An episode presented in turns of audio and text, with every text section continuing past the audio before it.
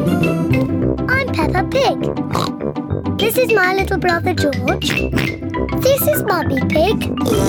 And this is Daddy Pig. Peppa Pig. My cousin Chloe. Pepper and George are playing in the garden. to me, George! You threw the ball too hard, George. So the rules say I win.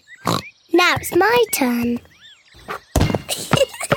I win again! Pepper, George, today your big cousin Chloe is coming to visit. Yippee! Cousin Chloe! George, Chloe's a big girl, like me. So don't be sad if she finds you too little to play with. Oh, I'm sure Chloe will play with both of you. Chloe's here. Auntie Pig has brought Chloe to spend the day at Pepper's house. Chloe is Pepper and George's cousin. Chloe is a bit older than Pepper and George. Hello, Chloe. Hello, Peppa. Hello, George. See you later. Do you want to play a game? Yes, let's play catch. Pepper loves playing catch. Do you still play catch? That's a game for little children. Oh, we only play catch because George likes it. Okay, let's play it for George. Do you play it with the proper rules or the baby rules? Proper rules. I'll start. Pepper, you're it. Catch me if you can. Pepper is it.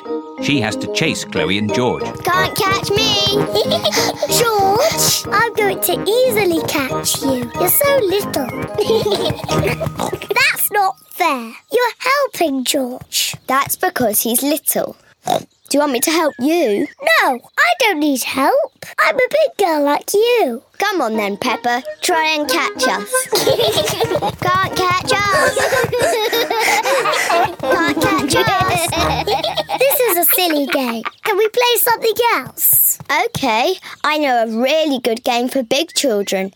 It's called Sly Fox. Sly Fox? I want to play Sly Fox. What is it? One person is the sly fox, and the others creep up on them. Me, me! I want to be the sly fox. Pepper is the sly fox. While her back is turned, the others creep up on her. But if Pepper turns and sees someone move, they have to go back to the start. George, I saw you move. Back to the start. Got you. I win. You moved before I was ready. The rules say I can move when I like, don't they, George? Now it's Chloe's turn to be the sly fox. Pepper and George must stay very still. Pepper, I saw you move. Back to the start. It's not fair. You look too long. The rules say I can look as long as I want. Back to the start.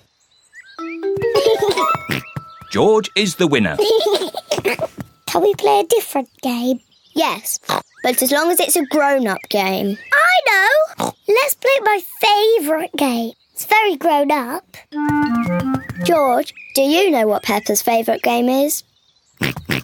Pepper's favourite game is jumping up and down in muddy puddles.